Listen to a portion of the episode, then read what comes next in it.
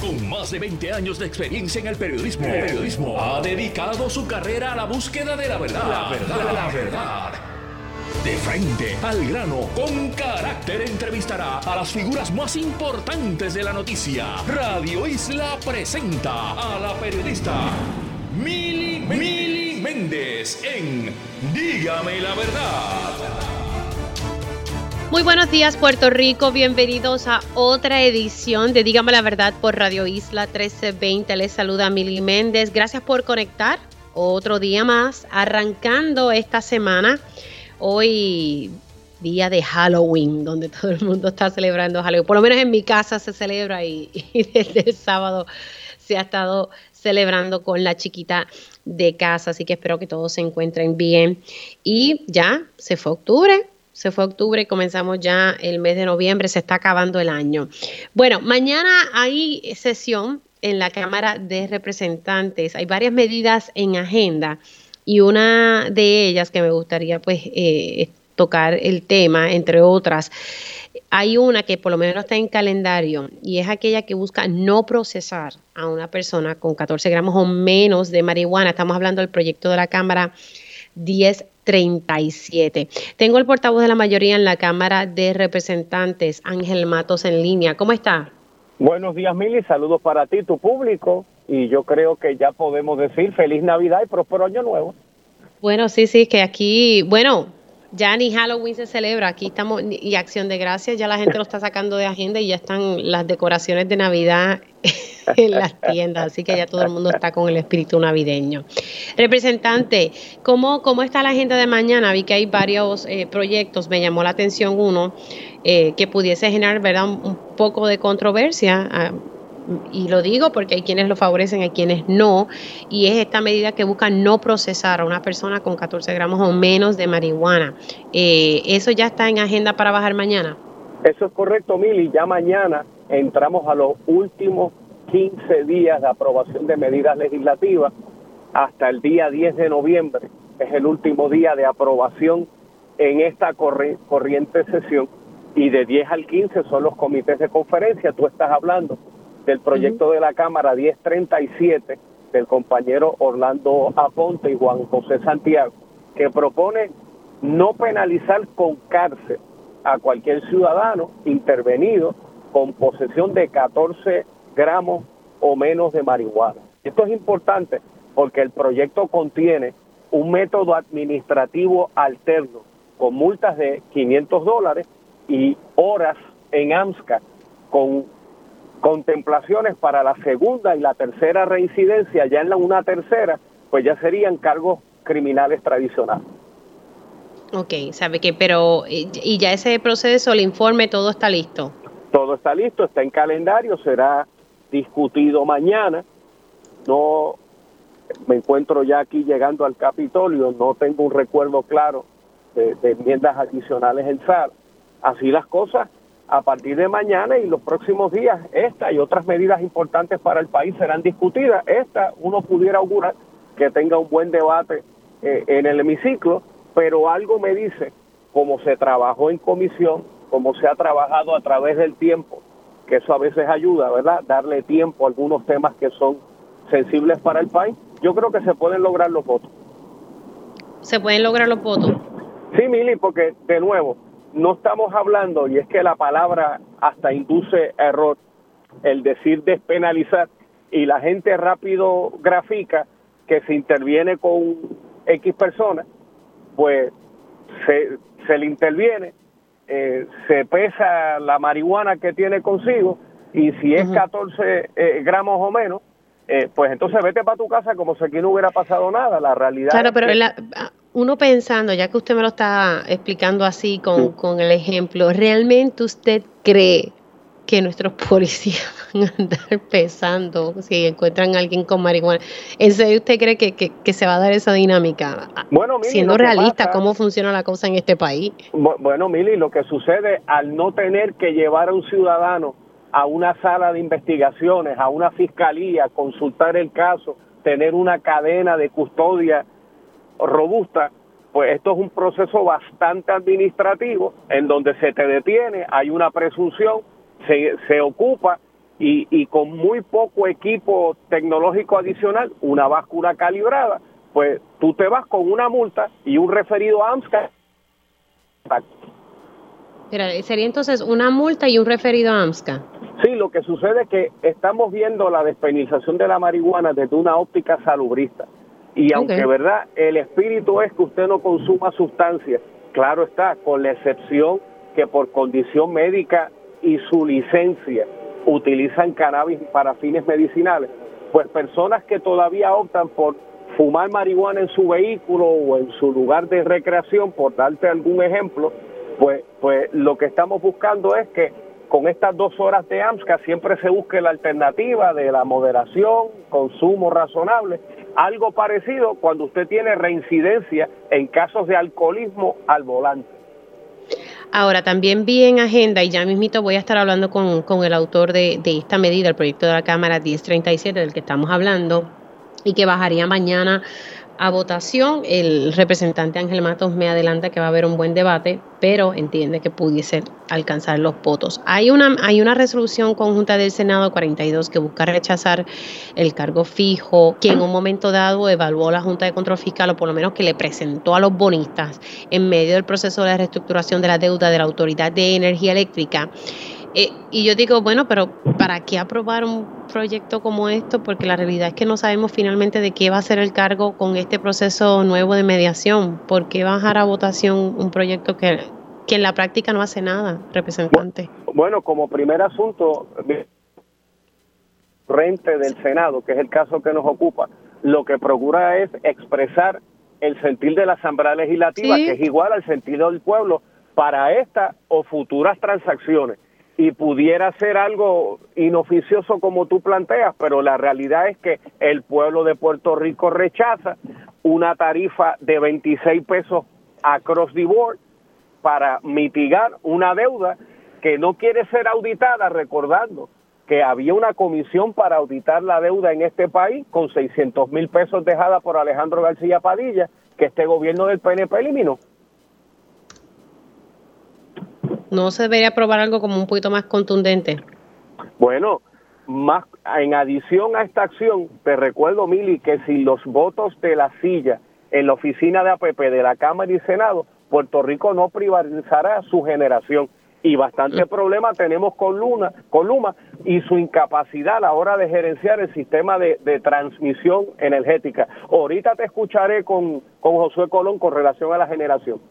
Sí, sí, y que, y que hay sus issues. Así que ahora, el gobernador reaccionó a, a, las amenazas que lanzó el presidente de la Cámara de Representantes, como que él no, ¿verdad? Eh, que las amenazas no funcionan con él. Lo estoy resumiendo, no, no son palabras textuales, pero que le parece eso, porque estaba, estaba de viaje este fin de semana en Florida. Bueno, la posición de la Cámara de Representantes y la Asamblea Legislativa fue... Nada, que no amenacen al gobernador, te lo puedo... bueno, de, bueno, sí, da trabajo amenazar a un gobernador que se pasa viajando enajenado del país, en donde literalmente una empresa familiar corre el gobierno desde los primos y la parentela, pero la realidad es que la posición de la Asamblea Legislativa es fuera Luma.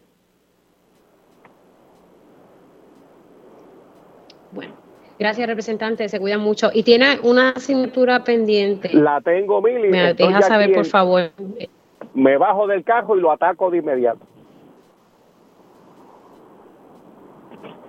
Gracias, representante.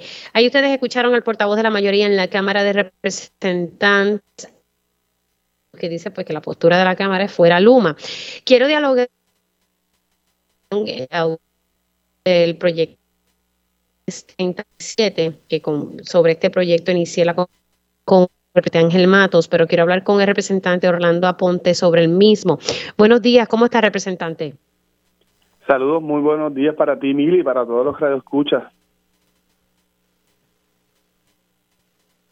Pues el Matos, portavoz de la mayoría, por lo menos me dice sobre esta medida que busca no procesar a una persona con 14 gramos o menos de marihuana, me dice que va a haber un buen debate, presumo que lo que está diciendo es que va a estar interesante y que él entiende que se pueden lograr los votos. Eh, ¿Cómo usted ve la cosa en la Cámara en torno a este proyecto de su autoría? En efecto, yo creo que eh, contamos con los votos suficientes. Llevamos ya más de un año debatiendo públicamente estos temas. Nosotros entendemos que el modelo punitivo, ¿verdad?, de guerra contra las drogas que se ha llevado a Estados Unidos principalmente desde los o de los años 80, que se han perdido trillones, no billones, trillones de dólares eh, perdidos en esta lucha contra las drogas se ha perdido y debemos empezar a mirar la lucha contra las drogas desde un enfoque más salburista. No ganamos nada con meter preso o tronchar el futuro en estudiante universitario cuando es intervenido con la mera posesión de un cigarrillo de marihuana. Nuestra actual ley de sustancias controladas provee para encarcelarlo por hasta tres años. Nosotros pretendemos que eso se despenalice. No es que se legalice y que la persona pueda estar en los parques, como sé que van a decir los opositores de la medida, que es falso, o que se usen drogas en las escuelas, o que nosotros queremos eh, que se nos pierda nuestra juventud. No, va a seguir siendo sancionado con penas de multa o eh, refiriéndolos a que realicen trabajos comunitarios en lugar de estar años de cárcel en las escuelas o expuestos a ser procesados eh, criminalmente, que si sienten que tienen algún tipo de problema de adicción a drogas, pues reciban la ayuda correspondiente. Ahora, ¿de cuánto sería la multa, representante? 500 dólares por una primera eh, intervención. No necesariamente debe estar en un vehículo de motor. Escuchaba ahorita los ejemplos que está dando el compañero.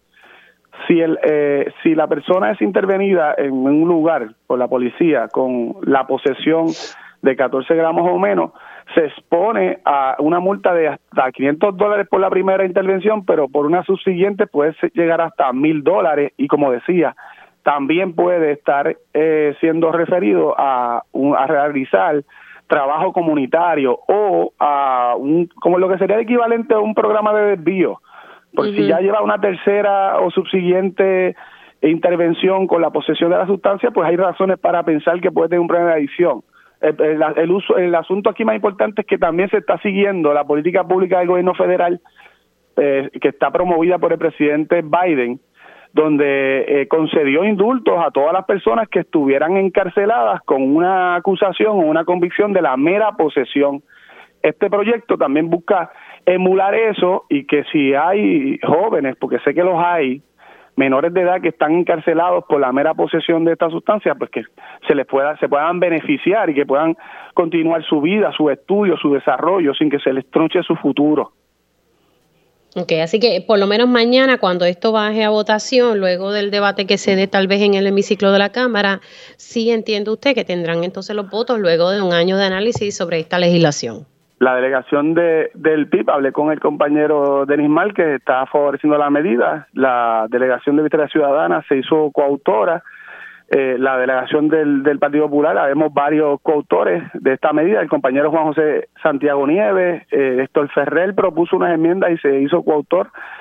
Eh, eh, la enmienda sugerida por el compañero, el compañero Ferrer, que fue acogida, es a los fines de que si hay personas que en su récord penal pesa eh, que fueron convictos por este tipo de delitos, el artículo 404, posesión simple de sustancias, que no se ve impedido de ir a la universidad a estudiar o de conseguir un trabajo dentro y fuera del gobierno para que pueda subsistir y pueda continuar su vida. Quiere decir que esto también ayudaría a las personas que aunque ahora mismo no sean arrestados, pero en el pasado eh, tuvieron algún tipo de intervención con esta situación y que se les dañó el récord penal el resto de sus vidas. Así que también eh, tenemos compañeros de la delegación del PNP que obviamente favorecen esta visión que adoptó el gobierno federal y se han unido también como coautores, así que yo espero que cuente con los votos necesarios. Cuando me está diciendo lo del récord penal, estamos hablando eh, de pasados casos, pero hay un límite hasta qué año, porque imagínense, sabemos que hay muchos casos de personas que han, ¿verdad? tienen su récord por simplemente llevar eh, marihuana encima. En efecto, eh, si se aprueba esta legislación y una persona tiene su récord, bien sea en los pasados eh, cinco años o hasta más, donde no, no se le limpian todo el récord. Si tuvo alguna violación por un delito grave, violencia, si tuvo uso de arma o tráfico, no se le va a limpiar el récord. Pero si lo único que pesa en su récord es que en algún momento fue intervenido con la posesión simple de esta sustancia, entiéndase con una bolsa de marihuana o con un cigarrillo de marihuana, pues se le debería borrar de su récord penal porque ya esto de a partir de la aprobación de la ley no es delito. Por tanto, se debe beneficiar no solamente a las personas eh, desde el momento de la aprobación en adelante, sino a las personas que estuvieron sujetas a esa misma conducta en el pasado. Y ese estigma, esa mancha en su récord le impide progresar en la vida. Perfecto, así que entonces mañana esto estaría bajando a votación. Representante, gracias, gracias por haber estado aquí. Siempre disponible, que tengan excelente día, Mili. Igualmente, el representante Orlando Aponte, que es uno de los autores de esta legislación y como él ya adelantó aquí, tiene varios coautores y esta entonces estaría bajando a votación mañana, así que interesante el debate que se debe estar generando mañana en la Cámara de Representantes. Antes de pasar con mi próxima invitada, son las 10 y 14, estás buscando empleo. Esta es tu oportunidad para comenzar a trabajar de inmediato. Precisamente el municipio de San Juan está reclutando empleados hoy, mire, hoy lunes 31 de octubre, a partir de las 8 de la mañana están en ese proceso y van a estar hasta las 4 de la tarde de hoy 31 de octubre en el Coliseo Roberto Clemente. Lo que tienes que hacer es llevar tu tarjeta de seguro social e identificación con foto. Los participantes cualificados pueden comenzar a trabajar al día siguiente. Así que si usted no tiene trabajo, está buscando empleo, sepa que el municipio de San Juan está llevando a cabo esta feria de empleo, está reclutando empleados hoy lunes 31 de octubre y va a estar hasta las 4 de la tarde en el Coliseo Roberto Clemente. Te puedes informar también en sanjuan.pr sobre los puestos vacantes y los requisitos. Así que si tienes duda, entra a la página web sanjuan.pr, ahí verás los puestos y los requisitos. Así que puedes ser parte del equipo que trabaja para San Juan. Te invita al municipio de San Juan y su alcalde Miguel Romero Lugo. Siendo las 10 y 15, vamos a hablar sobre la situación de, del COVID y esto de la influenza, a la verdad es que en las escuelas hay un montón de casos y otra situación es el virus sincitial que está impactando a, nuestros chiquitos. Tengo ya en línea telefónica a la doctora Melisa Marzán, eh, quien trabaja en, el Departamento de Salud. Eh, saludos, ¿cómo está? Muy buenos días, saludos Mili, a ti y a todos los que nos escuchan. ¿Cuál es, ¿Cuál es el escenario en estos momentos? Porque llevamos ya tiempito, la última vez que usted y yo dialogábamos, eh, pues sí, habían unos brotecitos, pero parece que la cosa no ha mejorado, doctora. ¿Qué, qué hay ahora mismo? Bueno, ahora mismo en términos de eh, enfermedades respiratorias hemos visto un aumento sostenido de casos para influenza, eh, para el virus respiratorio sincitial y también para COVID, ¿verdad? Porque COVID sigue siendo una epidemia en Puerto Rico. Así que tenemos esta situación que sabemos que está circulando en comunidad. Así que particularmente, eh, Mili, voy a empezar brevemente con, con la situación de COVID. COVID sigue siendo, eh, pues, sigue estando en un alto nivel de transmisión comunitaria. Ahora mismo estamos viendo en promedio unos 900 casos diarios.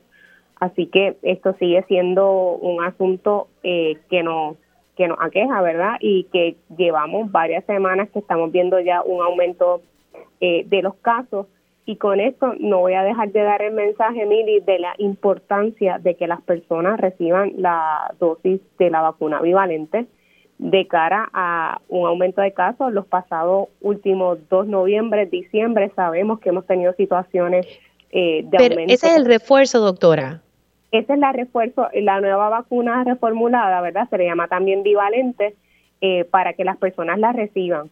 Este, es muy importante, ¿verdad? Esa vacuna bivalente incluye para la variante Omicron, así que hacemos un llamado especialmente a todas las personas que sean de alto riesgo para complicaciones, como lo pueden ser personas de más de 60 años, personas con condiciones crónicas o personas que tengan sobrepeso u obesidad, eh, ¿verdad? Hacemos un llamado especial para que antes de que haya un aumento eh, mayor de casos, eh, que las personas en estos momentos se vayan a vacunar.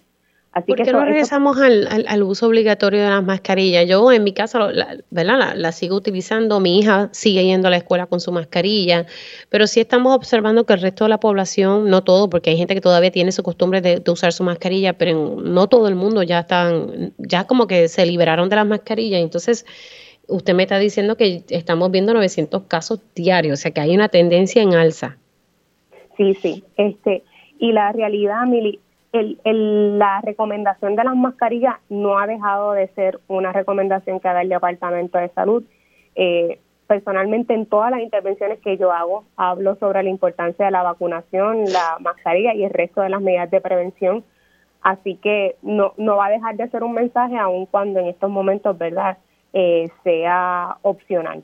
Así que no, no va a dejar de ser un, un mensaje de prevención y de hecho, Mili, todas estas enfermedades respiratorias que estamos viendo en alta en estos momentos, todas las podemos ayudar a prevenir utilizando la mayor parte de estas medidas de prevención que conocemos, que incluye el uso de mascarillas, incluye también vacunación, incluye lavado de manos y una medida que a veces se nos olvida, pero si usted está enfermo, usted no debe ir a trabajar o ir a la escuela. Este, así que esas son eh, medidas importantes que todos podemos estar realizando ahora mismo. Así que entonces eh, estamos viendo estas enfermedades respiratorias, hablando ¿verdad? de la influencia y el virus sincitial, en, ¿entre qué edad de nuestros chiquitines? El virus respiratorio sincitial, eh, ahora mismo estamos viendo eh, mayor número de casos para el grupo de 0 a 4 años, correcto, Mili. Es el grupo donde mayor caso estamos viendo en estos momentos. Así que lo que va de año se han reportado unos 1.523 casos eh, la mayor parte de ellos entre septiembre y octubre eh, reciente, ¿verdad? Eh, los pasados dos meses. Sin embargo, esto significa que es mayor número de casos en comparado con los últimos dos años, que sabemos que hemos estado con todas estas medidas de mitigación de COVID-19, pero también me gusta ponerlo en perspectiva, Mili. Antes de la pandemia, en 2019, más o menos veíamos en Puerto Rico unos 4.600 casos, vimos ese año de virus respiratorio sincitial. Sí, sí, que, anteriormente pues había más, más, casos antes de, explotar la pandemia. Entonces, eh, con la influenza, ¿cómo, ¿qué es lo que estamos observando? En influenza eh, nos mantenemos con el aviso, ¿verdad?, sobre la alerta de por brote de influenza. Eh, estamos hasta el momento se han registrado unos 3.868 casos en lo que va de la temporada que comenzó en julio. Algo que queremos destacar es que eh, uno espera en la temporada Mili que cuando más número de casos veamos sea entre diciembre a febrero. Ese suele ser el periodo pico de la temporada. Y algo que es muy importante que todos conozcan es que ya desde septiembre estamos viendo números más altos de lo esperado. Por eso es que se ha aumentado ¿verdad? el nivel de alerta y con eso pues dejar saber que cuando vengan los meses donde esperamos un alza pues eh, queremos prevenir estar en una situación eh, epidemia para, para influenza, así que estamos haciendo un llamado particular para que las personas reciban la vacuna de influenza de esta temporada, ¿verdad? La, la vacuna de influenza está recomendada anualmente para personas a partir de los seis meses de edad. Así Ahora, el Departamento de Salud va a estar haciendo ferias de vacunación precisamente ante estos cambios, ¿verdad? Porque la temporada pico era de diciembre a ya resultó ser un, mes bastante activo con esto de la influenza. Pues mira, ahora mismo, eh, de lo particularmente, como el grupo de mayor incidencia ahora mismo para influenza es el grupo de 0 a 9 años, hemos visto también eh, casos registrados en las escuelas. Eh, ahora mismo se hizo una lista de prioridad de escuelas donde han tenido casos de influenza en las pasadas semanas y el programa de vacunación va a estar visitando distintas escuelas, comenzando por estas escuelas de prioridad, para eh, poder este, proveer la vacunación de influenza y que las personas se puedan vacunar principalmente en estos escenarios ¿verdad? educativos donde hemos visto el alza en estas pasadas semanas. Así que todo ha aumentado, influenza, el virus sensitial y el COVID, que la gente entonces no baje la guardia y siga utilizando su mascarilla, aunque no es obligatorio, pero cuídese y utilice entonces su, su mascarilla. Doctora, eh, gracias, gracias por haber entrado unos minutitos aquí. Siempre a la orden, Mili, buen día a todos. Como no, ahí ustedes escucharon a la doctora Melissa Marzán, ella epidemióloga, yo siempre digo epidemióloga, del Estado, aunque ese puesto ya no, ¿verdad? No, no existe como tal, pero eh, es que ella está haciendo dentro del Departamento de la Salud. Importante, que no se, aunque el uso de mascarilla siga, siga mascarilla en la escuela, mande a sus hijos con mascarilla y póngase usted la mascarilla cuando esté por ahí, porque mira, 900 casos diarios de COVID y pues han, visto ¿verdad? una alza en la transmisión comunitaria. Así que no va a la guardia con, con esto del COVID-19. Hacemos una pausa y al regreso hablamos un poco sobre una nueva ley que exige tener un protocolo, mire, por escrito para manejar el hostigamiento sexual en el trabajo. La verdad, las entrevistas más importantes de la noticia se escuchan aquí. Mantente conectado. Radio Isla 1320. 1320. Y ya estamos de regreso aquí en Dígame la Verdad por Radio Isla 1320. Les saluda Mili Méndez. Gracias por conectar. Vamos a hablar, entró ya en vigor una ley de que pues, los patronos deben tener por escrito eh, un manual, ¿verdad? O, o por lo menos un manual a seguir en, casos de hostigamiento sexual en el entorno del trabajo y esto ha sido porque se firmó, eh, por lo menos se dijo que el Departamento del Trabajo y la Procuradora de las Mujeres van a estar fiscalizando esta nueva legislación. Vamos a hablar de esto y otros temas con el licenciado Carlos Saavedra. Buenos días, ¿cómo está? Saludos, Mili, muy buenos días a ti y a toda tu radio audiencia.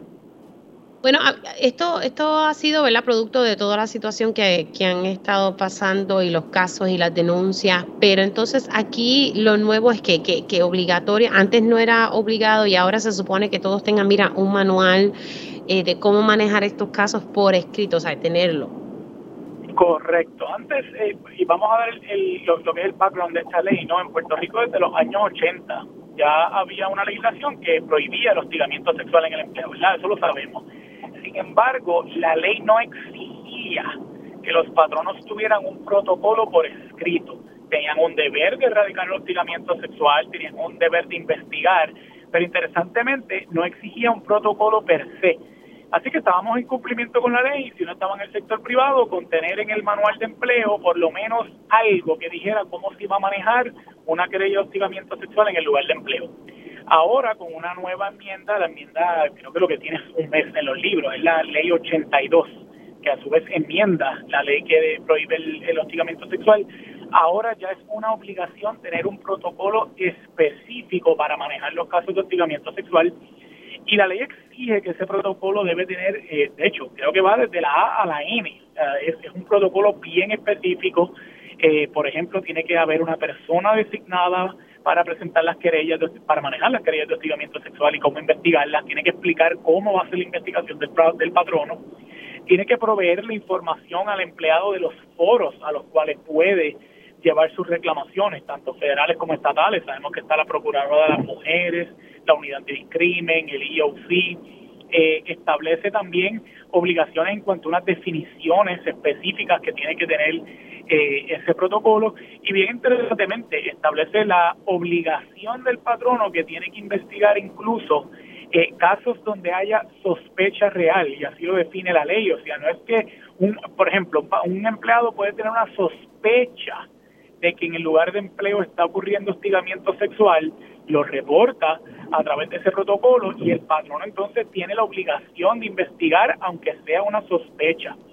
Así que se expande el ámbito eh, de acción de la ley 17, expande las obligaciones patronales y esta ley ya está en vigor, Mili, así que eh, los patronos del sector privado y del sector público tienen que tener este protocolo por escrito. Durante el fin de semana, el Departamento del Trabajo y la Oficina de las Procuradoras de la Mujer eh, publicaron un protocolo modelo que la ley les exigía que publicaran. De hecho, la ley dice que el protocolo tiene que ser, el que tengan los patronos privados, tiene que ser igual o mejor al que publicó el Departamento del Trabajo. Así que ya ese, ese protocolo lo publicó el Departamento del Trabajo durante eh, el fin de semana. Así que esta obligación ya está eh, en vigor, los patronos deben ir tomando. Pero entonces, como esto, licenciado, disculpe que le interrumpa, ¿cómo esto se, se aleja? Porque tengo entendido que había una ley eh, precisamente vigente desde el 2006 que obligaba a tener este, este protocolo desde el 2006. ¿Cómo esto se diferencia de eso? No, el, protocolo, la, diferencia es que el protocolo ahora tiene que estar por escrito con unos requisitos específicos. Antes se cumplía con que en el manual hubiera un proceso. Ahora el protocolo es mucho más específico. Y las otras dos leyes que exigían protocolo era para manejar asuntos de violencia doméstica en el empleo y de acoso laboral, que yo sé que tú y yo la hemos discutido, que estuvo en boga hace unos meses. Esta es en cuanto a hostigamiento sexual y entonces exige este protocolo específico. Lo otro importante, Emily, por eso los patronos, tanto del sector privado como público, porque esto aplica a todo tipo de patronos, tienen que estar bien pendientes porque el Departamento del Trabajo expandió un acuerdo colaborativo que tenía con la Oficina de las Procuradoras de las Mujeres. Yo recuerdo que en mi época de secretario ese acuerdo estaba, pero de lo que pude ver, ahora el acuerdo es mucho, mucho más dinámico. Y lo que sucede es que Tú sabes que el Departamento del Trabajo tiene la división que se llama OCHA, que es la que maneja las querellas de que el lugar de empleo no sea seguro, ya sea por contaminación, etcétera. Esos inspectores que trabajan en OCHA están en la calle, van y visitan a los patronos privados. Ahora esos inspectores de OCHA van a exigir, van a verificar en las visitas que los patronos tengan este protocolo, lo van a solicitar y si no lo tienen, lo van a reportar a la oficina de la Procuradora de las Mujeres que bajo esta nueva ley tienen la potestad de emitir multas. Así que el Departamento del Trabajo pues está afilándose la carra, ¿no? Están poniendo eh, nuevos mecanismos para poner en vigor esta ley. Así que ese cambio de que ahora tiene que estar por escrito con los requisitos establece la ley, que son, como te dije, de la A a N, son varios requisitos, tienen que ya los patronos están tomando medidas para ponerlos en vigor. Ahora, eh, estas multas, vamos a ser realistas, realmente usted que fue secretario del Departamento del Trabajo, realmente el departamento tiene todo ese personal necesario para verificar que en efecto los patronos estén cumpliendo con eso, siendo verdad uno un poco realista cómo funciona la cosa. Mira, yo, de, mi época, yo te puedo secretarios contestan que nadie se siente que tiene el personal suficiente para manejar todo, ¿verdad? Lo que hace esto interesante es la alianza entre ambas oficinas, entre el Departamento del Trabajo y la Oficina de la Procuradora de la Mujer, porque el Departamento del Trabajo sí tiene estos inspectores que van a visitar y si mal recuerdo yo de mi época eran alrededor de 50 75 y esto es a lo que se dedican, Emilio, o sea, ellos están en la calle todo el tiempo inspeccionando a patronos privados. Ahora, una vez si uno de esos inspectores detecta que ese protocolo no está, lo notifica a la oficina de la Procuradora de la Mujer, quien entonces emite la multa. Y como tú sabes, mucha de la, de la crítica que ha habido es que la oficina de la Procuradora de la Mujer no tenía personal suficiente. Pues aquí estamos viendo una alianza donde el personal entonces lo provee el Departamento del Trabajo con personal que ya tiene que estar en la calle inspeccionando por otros propósitos, ¿no? De seguridad en el empleo. Y al hacer esta alianza, pues el departamento y la oficina de la procuradora, pues básicamente unen esfuerzos. Y yo te puedo decir, yo en mi época de secretario vi varias de estas multas. En ese momento, pues el protocolo no tenía que estar por escrito, ¿verdad? Lo que se verificaba era que hubiera unos mínimos específicos, pero el área era un poco gris. Ahora, con específicos, pues ciertamente ambas dependencias van a tener más garra para velar por el cumplimiento. Hmm, interesante ese, ese detalle. Así que entonces estarían mandando los el Departamento del Trabajo a su personal a fiscalizar y entonces el que emite la multa sería eh, la Procuradora de las Mujeres. Me queda, eh, bueno, me quedan como tres minutos. Eh, vamos a hablar un poco sobre qué ha pasado con esta reforma laboral, porque sabemos que esto estaba en los tribunales, pero ¿qué, qué ha pasado aquí con, en torno a este tema? Sí, pues ya el caso de la reforma laboral, sabemos que esa es la ley 41, que enmendó varias disposiciones de la reforma laboral el caso ya está sometido ante la jueza Swain. Ya no quedan más escritos por eh, presentarse. En cualquier momento la jueza Swain puede resolver el caso. Yo preveo que debe estar resolviéndolo entre finales de noviembre a mediados de diciembre. Bien interesantemente, Mili, dos eh, entidades solicitaron participar del pleito. Una es el Instituto de Libertad Económica eh, que como sabe es un grupo, es básicamente un think tank que estaba presentando, quería presentarle ante la jueza Swain su posición de por qué las enmiendas eh, como política pública no eran buena idea.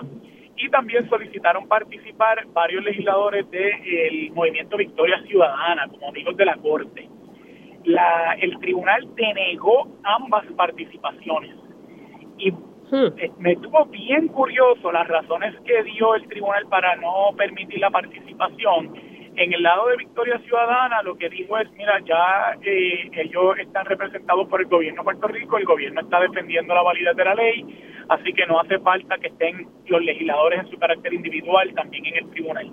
Pero en el caso del Instituto de Libertad Económica, el tribunal dijo, no hace falta su participación porque lo que el tribunal va, va a considerar no es si la ley 41 es buena política pública, o sea, si las enmiendas son buena política pública, es si se cumplió con la ley promesa.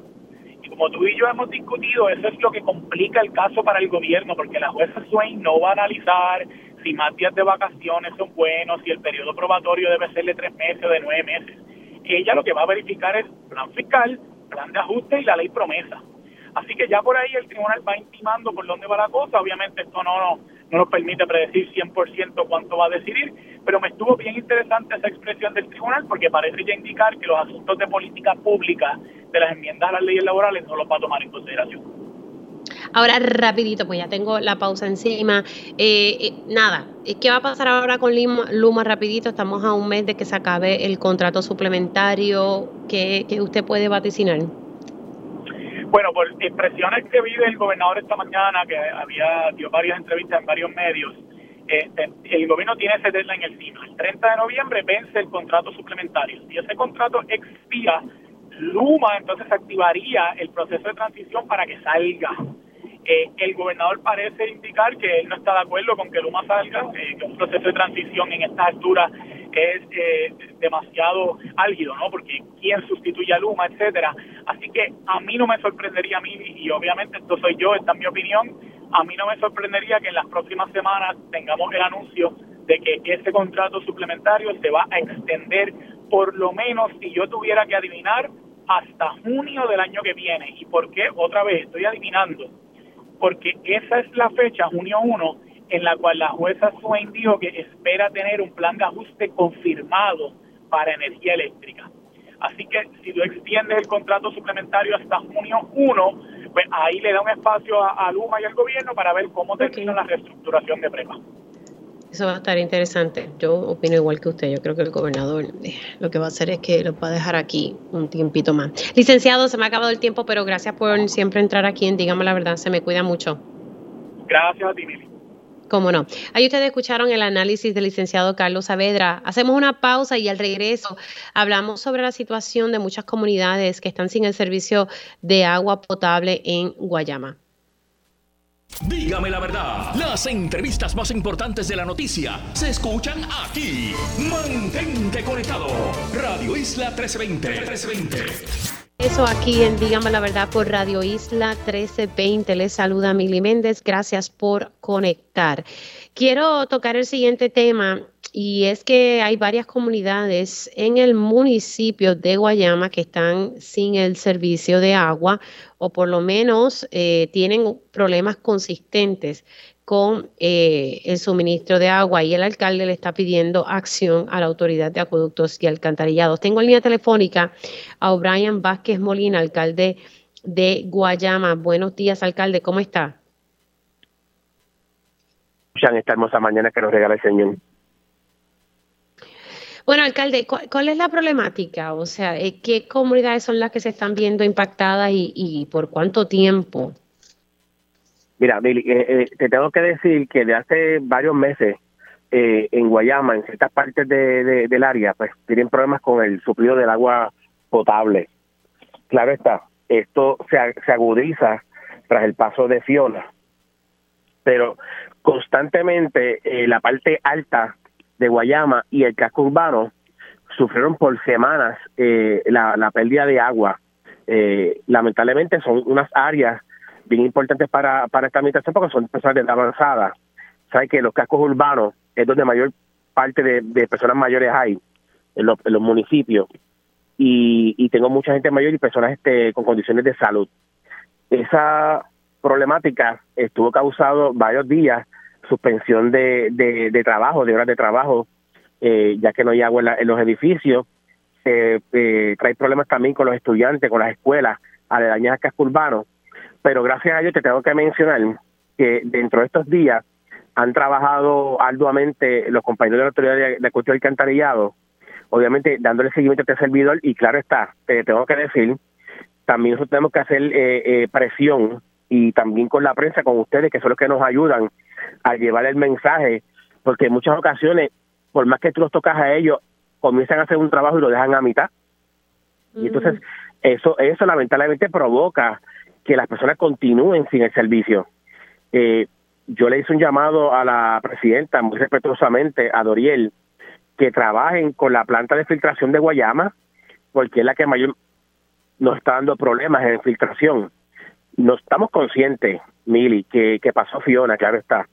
Pero si ya son estructuras que lamentablemente llevan años y que necesitan una reparación, como yo los he informado, con tanto dinero que ha llegado o que va a llegar a la autoridad, pues yo le, le, pido a ella, con, con mucho respeto, ¿verdad? Y, y, deferencia, que piense en, el pueblo de Guayama y que nos ayude a trabajar esta situación con las plantas y las bombas que hay en, Guayama, que ahora mismo cada vez están apagando y no fluye el agua a las partes altas. Ahora mismo, ¿qué comunidades usted tiene sin el servicio de agua potable? No, mira, te tengo que decir ahora mismo con toda certeza y franqueza de que estamos atendiendo la situación de con acueducto y que tenemos agua. El único barrio que tengo un problema ahora mismo es el barrio Carite, que hubo una, una situación en el kilómetro 11.4, 11.5 por ahí, de una tubería, ellos lo están trabajando. Pero lo importante es que, la, que ellos trabajen con las bombas, que constantemente se apagan, no están funcionando correctamente y eso provoca que nos quedemos sin agua en la parte alta. O sea, que pues, entonces el, el, problema se ha ido resolviendo, alcalde. El problema se ha ido resolviendo, pero no se, no se resuelve un 100%, Mili, si no se trabaja con las bombas, si no se renueva lo de las bombas, si no se trabaja con la planta. O sea, ellos pueden resolverlo en un momento y yo tengo el 95 o 99% de, de agua, claro está. Pero eso no garantiza que la semana que viene pase lo mismo. Ok, o sea que eh, ahora está resuelto un poquito, pero a, largo plazo eh, van a estar así con situaciones intermitentes si no se arregla la planta de filtración de, Guayama. La planta de filtración y en el, caso de, las bombas, que son, la, la, que son las que si no se prenden o se apagan constantemente o no están dando resultados como debe de ser, pues continuaremos con esa situación. Ahora, alcalde, ¿cómo, cómo está el municipio tras el paso de Fiona? Pues mira, nosotros estamos trabajando, eh, mitigando varias áreas donde hubo deslizamiento. tengo que mencionar que la Secretaría del Departamento de Transportación y Obras Públicas, Eileen, ha sido muy diligente con nosotros. Edwin, el director de ejecutivo de carreteras, ya están trabajando con eso. Ya ha habido unas aprobaciones de varios derrumbes eh, por parte de la agencia federal para arreglar esa 179, que donde mayor que tenemos esos, esos derrumbes en la carretera que nos podemos quedar incomunicados en cualquier momento. Se está atendiendo, gracias a Dios. Te tengo que decir que esas inundaciones provocaron muchas pérdidas en, residencias individuales, en este caso, eh, asistencia individual. Traímos a FEMA a Guayaba, lo atendimos, este, tuvimos muchas organizaciones sin fines de lucro que nos ayudaron con neveras, estufas, camas, con muchas personas que perdieron perdieron todo en, en su residencia. Y ahora mismo, en las lluvias de ayer, te tengo que mencionar que volvieron a meterse dentro de las casas. O sea, nosotros tenemos una situación particular que como el terreno está tan saturado, eh, Guayama recibió Fiona bien fuerte, la onda tropical la semana pasada y ayer que cayó constantemente mucha lluvia, pues lamentablemente pues sufrimos también inundaciones por el terreno saturado. Sí, sí, sí, que todavía ayer, sabe que a pesar de que acá en la zona metro no lo sentimos tan fuerte, por allá sí eh, impactó bastante por eso mismo, por, por los terrenos que están saturados. Sí, pero nada que, nada que lamentar. Fue bien fuerte, fue bien fuerte, Mili. De verdad, pero hubo alguna situación en particular con algunas comunidades, alguna carretera, algo que haya ocurrido cuando me dice que fue bien fuerte. Mira, te tengo que decir que hacía mucho tiempo no pasaba esto, se metió el agua literalmente dentro de un centro gestal eh, de nosotros. Este, esa agua salió, salió por el canal, aparentemente acumuló un, un dron, parece que se metió dentro del canal y tapó. Eh, tuve que suspender la, la, los servicios de ese, de ese gestal, un solo centro, gracias a Dios, por el momento. Eh, y ahí segundo, pero fue una inundación repentina. O sea, que no fue que duró mucho tiempo, pero el, el daño lo hizo, ¿ves? Y, de igual manera se metió en Villa Rosa número uno, que es una de las organizaciones más antiguas de Guayama, y se metió también el agua en, varias residencias. Eso lo estamos atendiendo. que, que son inundaciones que anteriormente no se habían visto en el municipio de Guayama y luego de Fiona la cosa cambió. Sí, sí, por el tejero saturado, sí. Mm. ¿Cómo a usted le va con, con, Luma, alcalde? ¿Ha mejorado la comunicación? ¿Ha mejorado la cosa eh, eh, con el servicio de Luma Energy? Te tengo que mencionar que ha mejorado bastante la comunicación con, con, con Luma. Ok, ahora mismo eh, tiene todas sus comunidades tienen el servicio de energía eléctrica. Yo tengo el servicio de luz. Siempre hay uno que otro bolsillo que por alguna razón todavía no está tan tan fuerte como para mantenerse el servicio activo. Pero sí tenemos ahora mismo luz en todo Guayama. Okay. Gracias. Y por último, por último, alcalde, ¿entiende usted, porque ahora pues la discusión ha generado si se debe extender el contrato suplementario de Luma Energy, ¿entiende usted que, que se le debe extender a Luma Energy o entiende usted se le debe cancelar? ¿Cómo, cómo usted observa esta situación con Luma? Mira, yo te tengo que decir que dentro de todo, aún con la, con la situación que hubo en Guayama, yo tuve buena comunicación con ellos. Eso le corresponde prácticamente al gobierno determinar qué es lo que va a hacer eh, con Luma. Tienen que hacer una reevaluación de ese contrato y poner las cosas como son sobre la mesa. Si Luma no puede cumplir con las expectativas que merece el pueblo de Puerto Rico y yo velando por mi pueblo, pues no pueden seguir. Bueno, vamos a, vamos a ver qué, qué ocurre y, qué anuncia Vamos a ver qué ocurre exactamente. Bueno, alcalde, cuídese mucho. Gracias, por, haber estado aquí Dígame la Verdad que todo mejore. El alcalde de Guayama, O'Brien Vázquez Molina, hablando sobre la situación de comunidades que se han visto afectadas por eh, porque no tienen el servicio de agua, me, acaba de decir ahora pues que la cosa ha mejorado, pero que le hace un llamado a la eh, presidenta de la Autoridad de Acueductos y Alcantarillados a que se arregle la planta de filtración de Guayama y las bombas eh, para que entonces no las comunidades no sigan teniendo este problema que al parecer, según me dijo al principio de la entrevista, lleva varios meses eh, y que empeoró ante la situación de Fiona. Interesante que las lluvias recientes de este fin de semana, eh, el agua se metió en un centro Head Start en Guayama y también la urbanización Villarrosa número uno también se inundó. Así que son situaciones que antes no se veían y tras el paso de Fiona eh, son algunas de las cosas que por lo menos en el municipio de Guayama se está observando. Hacemos una pausa y al regreso estaremos dialogando con el director de la Autoridad de Energía Eléctrica. Próximo en Radio Isla 1320. Vamos a estar dialogando con el director de la Autoridad de Energía Eléctrica para saber cómo está todo lo que está relacionado a la generación. ¿Tenemos suficiente generación? Lo vamos a estar dialogando con él. Hoy tengo también a mi panel comunitario y hay una situación en Pajardo con el Departamento de la Familia y eh, hoy la Comisión Estatal de Elecciones inicia este proceso de inscribir o por lo menos ¿verdad? de dar orientación a los estudiantes en distintas escuelas públicas. Así que hablamos sobre ese tema, pero arrancamos oficialmente la segunda hora de Dígame la verdad. Conéctate a radioisla.tv para ver las reacciones de las entrevistas en vivo. En vivo. Esto es Dígame la verdad con Mili y ya estamos de regreso aquí en Dígame la Verdad por Radio Isla 1320. Les saluda Mili Méndez. Gracias por conectar. Vamos a hablar un poco sobre la situación de generación en la Autoridad de Energía Eléctrica. Y para ello tenemos ya en línea telefónica al ingeniero Josué Colón de la Autoridad de Energía Eléctrica. Saludos, ingeniero. ¿Cómo está? Buenos días, Mili. Buenos días para usted y toda la audiencia de su programa. Bueno, ¿cómo está la situación? Estaba viendo aquí en las redes sociales, ¿verdad? Que la autoridad siempre está activa en cuentas de Twitter y básicamente eh, se están trabajando con reparaciones en, en varias de las plantas. Si nos puede ahí poner un poco al día. Correcto. Eh, como bien menciona, el, eh, continuamos trabajando con reparaciones en varias unidades. Estas son la unidad número uno de Aguirre, la unidad número seis de Costa Sur, la unidad número 4 de Palo Seco, la turbina de vapor número 1 del ciclo combinado de Aguirre y la unidad Mayagüez 3B.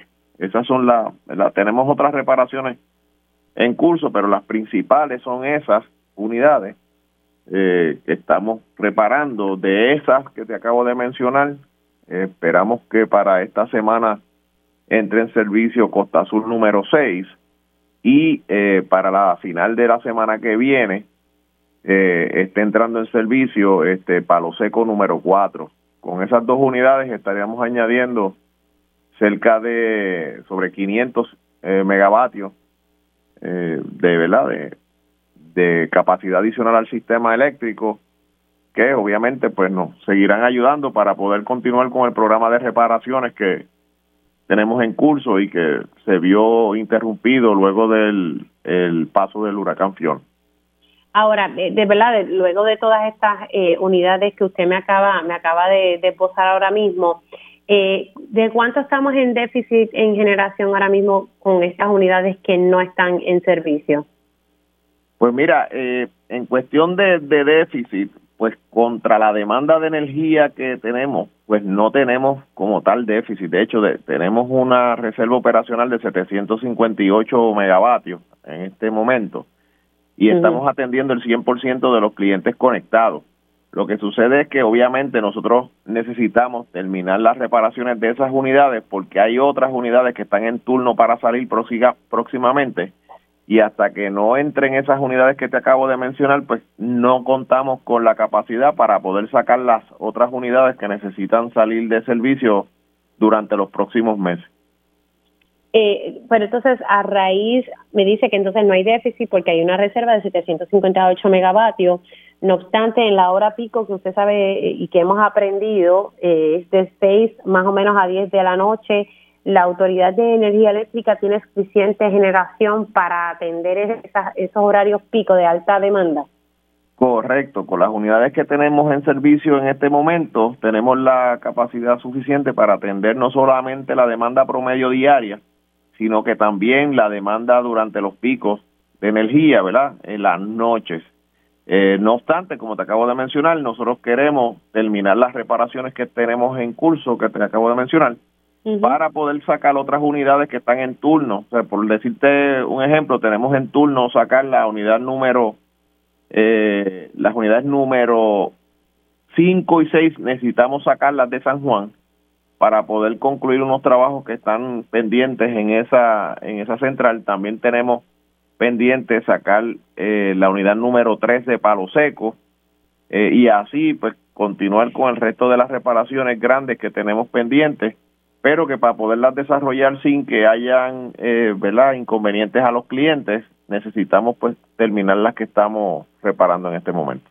Pero usted me dice reparaciones grandes o esto es como mantenimiento que hay que darle a estas plantas, ¿verdad? Para que no ocurran situaciones mayores. Las que te acabo de mencionar que vienen en turno son reparaciones grandes, de las que de las que te mencioné que continúan en reparación. La de Aguirre 1 es una reparación grande, es una reparación mayor que incluye la turbina, caldera, generador. Eh, también la reparación que se está llevando a cabo en Mayagüez 3B pues una, es una reparación también principal. La de Costa Sur número 6 y Palo Seco número 4 pues son reparaciones más pequeñas y de, y de un alcance más restringido o limitado, eh, por lo que no son reparaciones mayores, pero obviamente eh, también necesarias para que las unidades estén confiables. Sí, sí, que son reparaciones, no es que son, eh, no es mantenimiento que está programado, eh, era lo que quería entender. Correcto, las que te, las que vienen próximamente son reparaciones mayores programadas, que están son parte del programa de reparaciones del sistema de generación. Y estas que te acabo de mencionar, como Costa Sur 6, es un mantenimiento a corto plazo por unos problemas que tiene la caldera en su, en su paso de combustión. Y la unidad número 4 de Palo Seco, pues fue una avería que ocurrió hace unos meses atrás, donde se afectó el sistema de lubricación de la unidad y afectó pues los bearings y otros componentes de la turbina y pues se están reparando. Esas son, esas no eran como tal reparaciones grandes eh, y sí mantenimientos que surgieron como parte de la operación de las unidades y fallas que ocurrieron en algunos de sus sistemas que requirieron que se sacaran de servicio para poder atender la situación y devolverlas a, a servicios nuevamente más confiables y con la capacidad de producción de energía pues reincorporada. Señora, estamos hablando con el, ingeniero Josué Colón, director de la Autoridad de Energía Eléctrica, hablando un poco sobre la situación de generación. Ahora, ingeniero, eh, para que la gente tenga claro, no estaremos viendo los famosos relevos de cargas o los mini apagones, como decimos nosotros acá, eh, no los estaremos viendo en esta semana y tal vez en la próxima. Correcto, si todas las unidades eh, siguen y no surge ninguna avería no prevista, pues no debe de haber ningún problema o inconveniente desde el punto de vista de generación.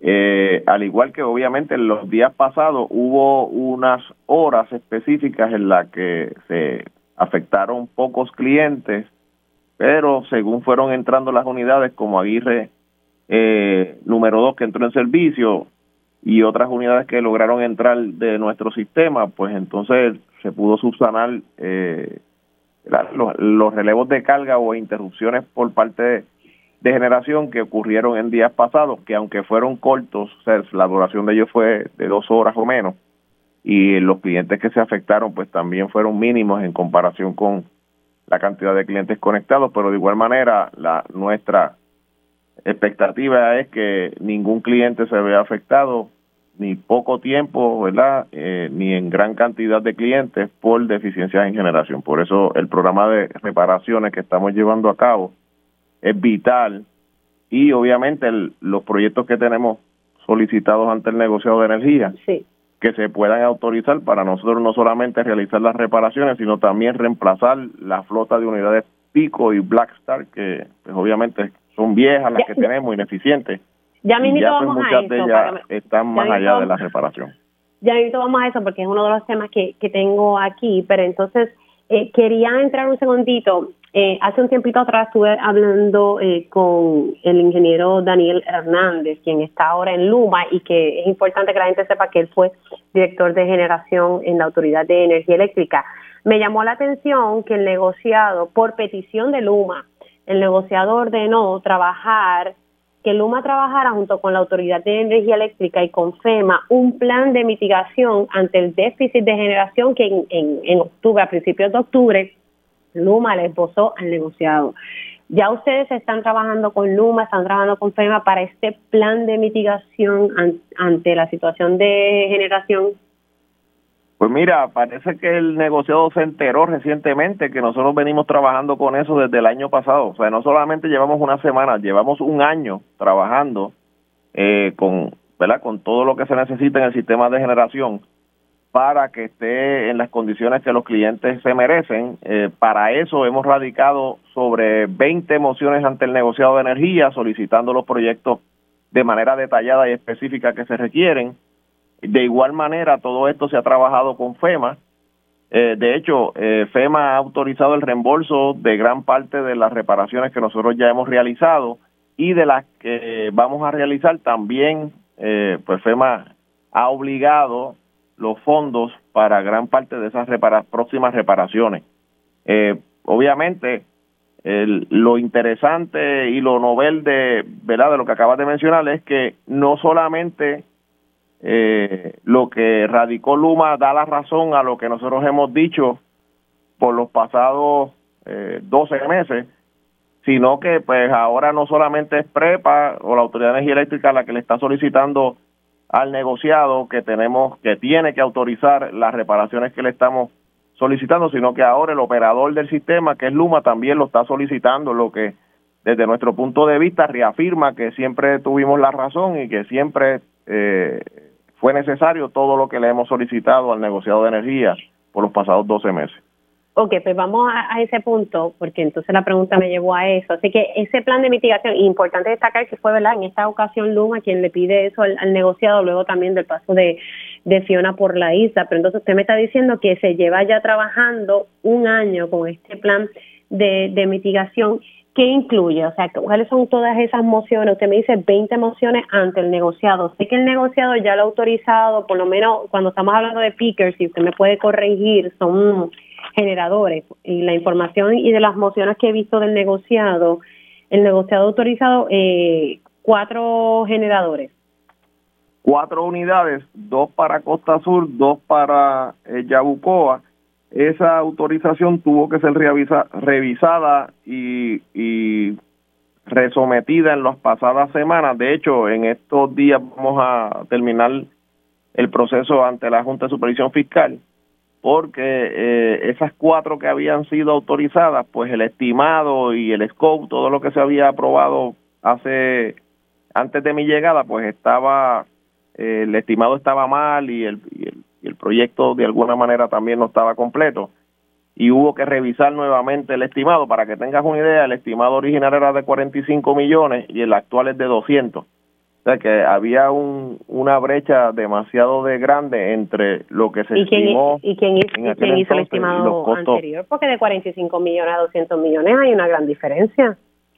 Correcto, y, y para evitar eh, lo que generalmente ocurre, que luego el proyecto se queda sin fondos cuando está en plena ejecución, se revisó todo el estimado y, el alcance del proyecto y entonces se resometió otra vez para aprobación, se aprobó y la aprobación que falta para salir a subasta es la de la Junta de Supervisión Fiscal, que el equipo técnico y legal de la autoridad lo estará radicando ante la Junta de Supervisión Fiscal para su verificación y aprobación entre eh, mañana y el miércoles como tarde y una vez obtengamos esa aprobación, pues procederemos con la publicación de esa subasta.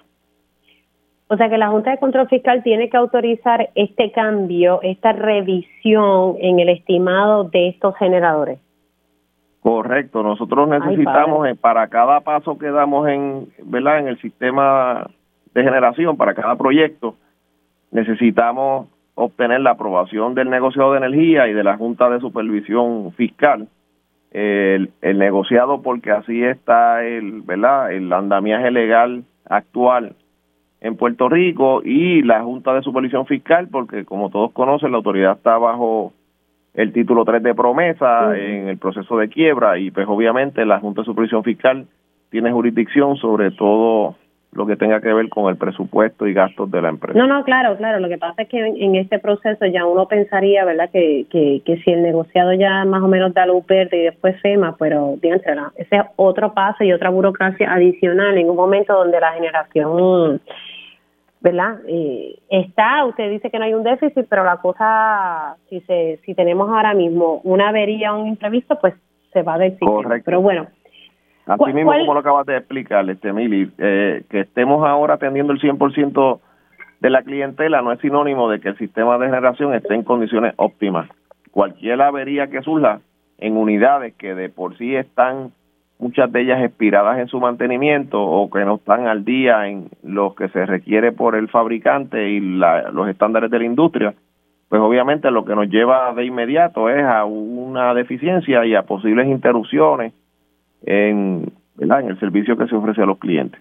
De, de, de la misma forma que le digo una cosa, ingeniero, le digo la otra, y estamos dialogando con el ingeniero Josué Colón. Hay quienes sostienen eh, que todo esto que está pasando con el déficit de generación y todo esto es para forzar esta alianza público-privada que se avecina en la generación. ¿Qué usted tiene que decir sobre eso?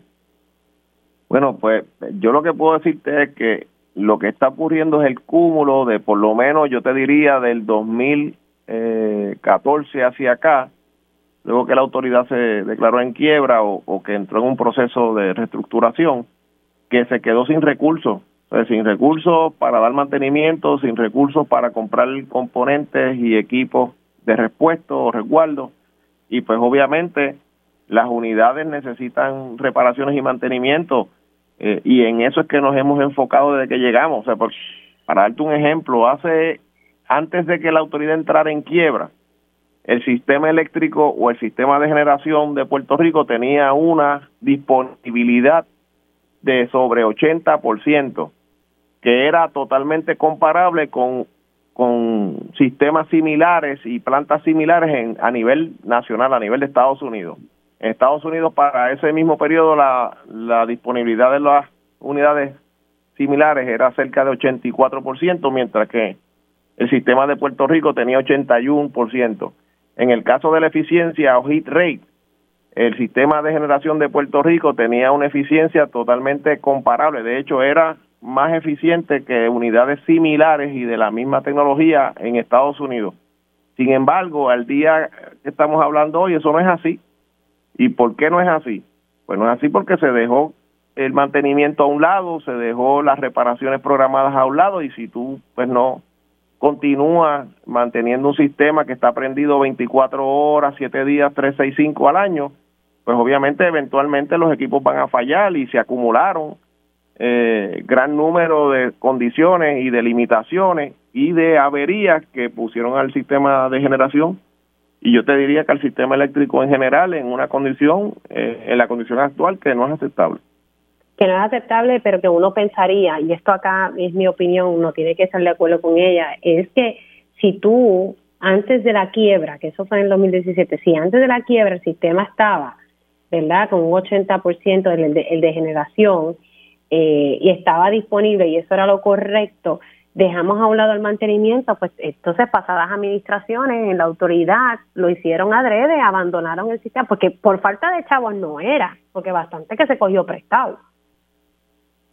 Pues mira, lo, lo, lo que te puedo decir es que lo, los fondos que la autoridad, como tú mencionas, cogió este, prestados en el pasado, eh, y debo hacer la, la aclaración que yo no estoy, ¿verdad?, adjudicando si, si el, eh, cada una de esas emisiones se debió haber llevado a cabo o no. Yo, por mi parte, no realicé ninguna en, mi, en, en toda mi trayectoria en la autoridad, pero eso no significa que las emisiones que tomaron otros directores en otras administraciones pues no fueran necesarias, porque te debo decir que gran parte o gracias a esas emisiones es que aquí tiene luz desde el que vive en la ciudad hasta el que vive en el rincón más lejano de la montaña, eh, lo cual no ocurre en otros países y en otros sistemas eléctricos. O sea, aquí no importa dónde tú estés, si estás en pleno corazón de la eh, zona metropolitana o estás en el lugar más recóndito de Puerto Rico, inclusive si estás en Culebra o en Vieques, en islas que están separadas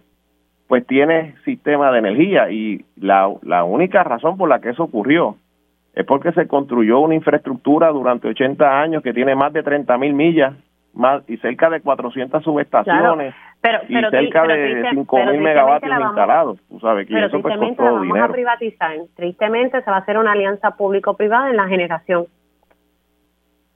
Bueno, esa es la ley que está aprobada. Es como cada vez que me preguntan lo mismo, que, que tú me preguntas, mi, y mi contestación es esta. Esas son las leyes que están aprobadas. O sea, esas son las leyes que se aprobaron en Puerto Rico, no ahora, se aprobaron hace bastantes años, y son las que eh, dan el mandato a los funcionarios públicos a que tienen que eh, privatizar eh, tanto la generación como la transmisión y distribución. Pero eso Por eso cada vez que voy este a la Asamblea Legislativa y me preguntan sobre ese particular, yo digo, óyeme, es que yo estoy ejecutando las leyes que están aprobadas.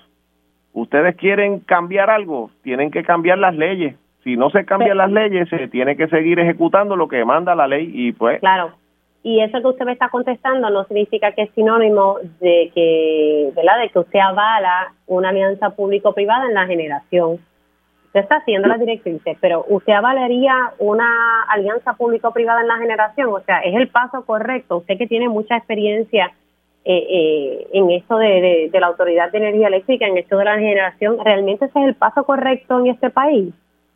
Bueno, Mili, sobre esa pregunta adicional que me hace, la contestación que yo he dado y que repetiré ahora es que el problema no está en, eh, como dice la sábana, o sea, el, el, el sistema de energía de Puerto Rico puede operar y mantenerse bien en cualquiera de los dos sectores. Eh, o sea, el problema no es que si es público o es privado, es que quien lo tenga a cargo, quien lo maneje, pues lo haga de manera correcta. Hay un sentir en, en, ¿verdad? en el pueblo por los pasados años y de ahí presumo yo que surgió toda esa legislación que está aprobada de que el sistema eléctrico en el sector público no se estaba manejando correctamente. Posiblemente eso fue eh, esa eso era esa percepción era correcta, pero volvemos.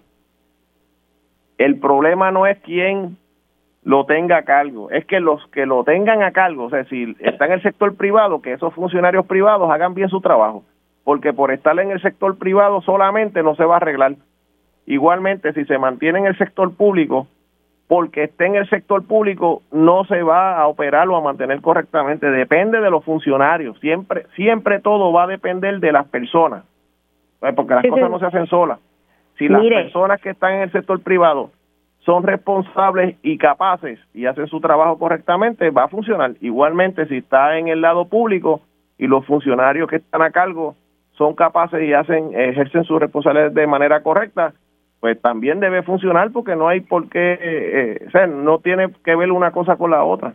Ambas, en ambas áreas puede ocurrir eh, eh, o desempeñarse el sistema de energía correctamente si los que lo tienen a cargo lo hacen bien quiero regresar un poco a lo del negociado, porque he observado y, ¿verdad? y he estado ahí leyendo las mociones y tratando de entender un poco, y he notado como que hay un tirijala entre el negociado, ahora Luma y la Autoridad de Energía Eléctrica, precisamente para atender eh, el déficit en generación, ¿verdad? La situación delicada que tiene la generación. ¿Ya eso está, se, eh, está a punto de ser cosa del pasado o siguen esas diferencias con el negociado? Pues mira, eso lo determinarán las mociones que apruebe el negociado o no apruebe. Porque es que yo no lo veo, o sea, eh, como tú lo mencionas, hay personas que lo ven desde ese punto de vista, que es un tirijala, pero yo no lo veo desde ese punto de vista. Yo lo que veo es que nosotros estamos eh, radicando mociones ante el negociado que están documentadas. De hecho, le hemos pedido varias veces eh, vistas técnicas para aclararle al negociado y a sus consultores cualquier duda que puedan tener sobre lo que nosotros estamos radicando y solicitando. No han concedido ninguna de ellas, pero nosotros seguimos porque estamos convencidos de que lo que estamos solicitando es necesario, o sea, no es una una una mera solicitud porque es que la autoridad está empecinada como como las narrativas esas que dicen por ahí para tratar de desvirtuar lo que estamos haciendo de que es que estamos eh, empecinados en mantener un sistema de, de generación mediante fuentes fósiles y que eso esté en contra de la política pública y del IRP vigente, eso no, eso es la, la falsedad más, más falsa que se pueda decir. Nosotros es todo lo contrario, estamos comprometidos con la política pública y con la transición hacia energías renovables, pero de igual manera, como somos los que operamos el sistema y sabemos lo que ocurre, eh, tenemos que garantizar que mientras esa transición se da de manera coordinada y correcta, no se le interrumpe el servicio a nadie. Y como lo he mencionado, eso implica que no se le vaya la luz no solamente a los que tienen el dinero y la capacidad para poder instalar un sistema de placas solares en su propiedad.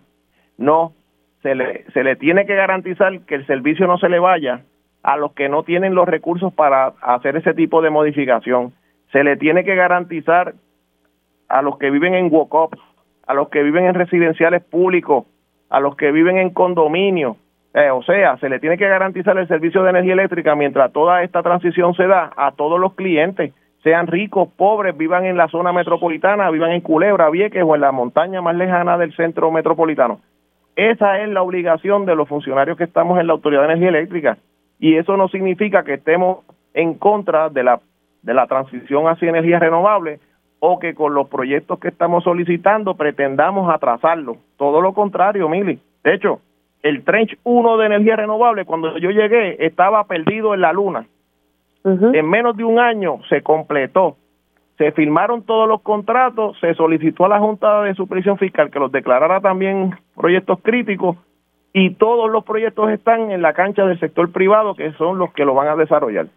Director, yo me tengo que ir a la pausa, pero el negociado, además de haber aprobado esas cuatro unidades, ¿qué queda pendiente para que le autorice a la Autoridad de Energía Eléctrica lo que le ha solicitado de esas mociones que usted dice que ha documentado y que lamentablemente no le han concedido las vistas técnicas? ¿Qué es lo que apremia, lo que urge? Nosotros le solicitamos reparar las unidades 7, 8, 9 y 10 de San Juan, la unidad número 1 de Cambalache. De todas esas que te acabo de mencionar, solamente autorizaron la unidad número 7, que lo agradecemos. Cuando la realicemos la reparación, eh, pues obviamente la unidad retornará a servicios más confiables y a su capacidad total, pero te debo decir que esa unidad actualmente está en servicio, por lo tanto, esa unidad no me añade a mí capacidad de reserva adicional. Sin embargo, las unidades número 8 y número 10 de San Juan y Cambalache número 1 sí son unidades que están fuera de servicio y ahí hay cerca de 300 megavatios que pudieran estar disponibles para nosotros poder continuar mm. sacando unidades para repararlas sin que se afecten los clientes. Lo otro que queda pendiente ante el negociado es nuestra solicitud para que se nos autorice reemplazar el resto de la flota de unidades Pico y Blackstar que están pendientes y que hay dinero asignado por el gobierno federal, que es lo que es triste aquí. O sea, aquí no, nada de lo que nosotros estamos haciendo eh, o solicitando ante el negociado va a afectar la tarifa de energía ni va a afectarle el bolsillo al cliente. O sea, todos estos proyectos tienen fondos federales asignados y lo que esperan es por la aprobación del negociado para nosotros poder eh, realizar las reparaciones que no se van a realizar de la noche a la mañana, Mili, por eso es que nosotros las solicitamos con tiempo, porque los procesos de compra de equipos, de subastas que se tienen que llevar a cabo y de otros procesos administrativos y de autorización pueden tomar entre seis a un año en lo que todo eso se completa y llegan los componentes para entonces sacar la unidad. Por eso es que lo, las solicitudes las hacemos con suficiente tiempo de antelación para que cuando llegue el día de la reparación, según el schedule de reparaciones, podamos tener los contratos que se requieren ya aprobados y listos y los componentes eh, spare o piezas de repuesto que se necesitan instalar, pues también las tengamos listas y disponibles. No podemos esperar la última hora para solicitar estas reparaciones porque lo que implica si se atrasan eh, los contratos y la compra de piezas, y máxime ahora con todos los problemas que hay en la cadena de suministro, es que las unidades se van a atrasar en su reparación y obviamente el sistema eléctrico va a estar en mayor riesgo. Ok, pues vamos, vamos entonces a dar seguimiento a ese tema, o sea, la flotas de unidad pico y la Blackstar que me dice que hay fondos federales ya asignados para, para ello. O sea, que, que, falta de dinero no es, es que falta la autorización del negociado. Correcto, eso falta de dinero no es, el dinero está en los fondos 428 de eh, obra permanente que se asignaron por, como parte de los huracanes Irma y María y terremotos y también hay una hay 853 millones que se asignaron como parte de los fondos de mitigación para mejorar el sistema de generación también asignados por el gobierno federal. Ingeniero, se me ha acabado el tiempo, pero gracias por haber sacado un tiempito para hablar con nosotros aquí en Dígame la Verdad. Cómo no, un placer, Emily, mucho éxito para usted. ¿Cómo no? El ingeniero Josué Colón, director de la Autoridad de Energía Eléctrica, hablando ¿verdad? un poquito en detalle sobre la situación de generación. En resumen, ¿verdad? algo importante para, para nuestros radioescuches, quienes están conectando a través de radioisa.tv, no deben haber relevos de carga o apagones por déficit de generación. Por el momento hay capacidad para cumplir con esa demanda, incluso de, de, la, de la demanda pico que usualmente entre 6 y 10 por el momento, ¿verdad? Si surge ¿verdad? una avería imprevista, pues ya son otros 20 pesos. Hacemos una pausa y regresamos en breve. Dígame la verdad, las entrevistas más importantes de la noticia están aquí. Mantente conectado y recuerda sintonizar al mediodía, tiempo igual, en Radio Isla 1320 y Radio Isla.tv. Y ya estamos de regreso aquí en Dígame la Verdad por Radio Isla 1320. Les saluda Mili Méndez. Gracias por conectar. Si usted se perdió algún detalle eh, sobre las entrevistas que hemos realizado en la mañana de hoy, sepa que siempre está la opción podcast de este y otros programas de Radio Isla 1320. Lo que tiene que hacer es entrar a radioisla.tv y ahí busca el área de podcast y también puede eh, leer las noticias que se van redactando. Eh, hoy tuve la oportunidad de entrevistar eh, con calma al ingeniero Josué Colón sobre la situación de generación. La realidad es que por ahora, según lo que él me narra, por ahora se, está cumpliendo y hay suficiente generación para cumplir con, con esa con esa demanda diaria. Hay una reserva de 758 megavatios de energía. Así que ahora deja claro que si pues surge una avería imprevista, pues ya son otros 20 pesos. Y la realidad es que sí, hay, hay, unas diferencias aquí con, con el negociado, porque según lo que me explica el ingeniero Josué Colón, se han presentado más de 20 mociones al negociado de energía para realizar unas mejoras y unos proyectos que a juicio de Colón es parte de ese plan de mitigación eh, que le pidió el negociado a, Luma Energy por petición de Luma. Eso lo discutimos aquí hace como un mes o a principios de octubre. Y me dice el ingeniero José Colón, pues que hace un año yo estoy trabajando en ese plan de mitigación. Eh, solamente se, le han autorizado eh, cuatro unidades, o sea, cuatro generadores, dos van para Costa Sur y dos para Yabucoa. Y me dice pues que tiene pendiente unas autorizaciones eh, para unas reparaciones en unas unidades, eh, por lo menos las 7, 8, 9 y 10 de San Juan, se autorizó las 7 que está en funciones, pero le urge, según el ejemplo que me dio, la unidad 10 de San Juan y la unidad 1 de Cambalache, porque ahí estamos hablando de 300 megavatios que entrarían.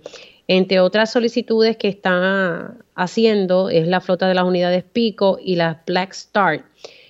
Según el ingeniero Josué Colón, hay fondos federales para eh, eh, estas unidades eh, y que esto toma tiempo solicitar. Así que lo que están esperando es esa autorización del negociado, porque en lo que se pide ese equipo, que puede tardarse de seis a meses a un año, pues ahí entonces e, está el desfase si no se pide con tiempo y si no se autoriza en lo que llega ese equipo y mantener pues la, la generación en condiciones decentes. Ahí lo, lo, voy a resumir. Bueno, siendo las 12 y 32, voy con mi panel comunitario. Esto es Dígame la verdad. Ahora abrimos los micrófonos a las voces de la comunidad. Y en esta ocasión vamos a abrir los micrófonos para poder hablar con Elba Vita Dávila García. Ella es presidenta de Puerto Real, allí en Fajardo. Y vamos a hablar sobre una situación eh, que está afectando a la comunidad y es eh, cómo es que le está afectando la falta de personal en la oficina del Departamento de la Familia en Fajardo. Pues de eso vamos a hablar con la señora Dávila García. Saludos, ¿cómo está? Muy bien, ustedes. Todo bien, todo bien, gracias a Dios, gracias por, estar aquí disponible.